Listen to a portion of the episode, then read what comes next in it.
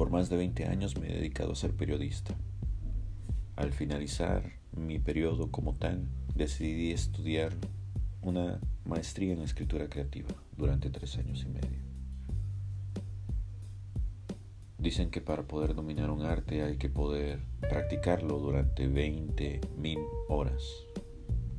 Yo creo haber superado eso con toda la experiencia, con todo lo que he aprendido durante estos años, creo tener algo que decir.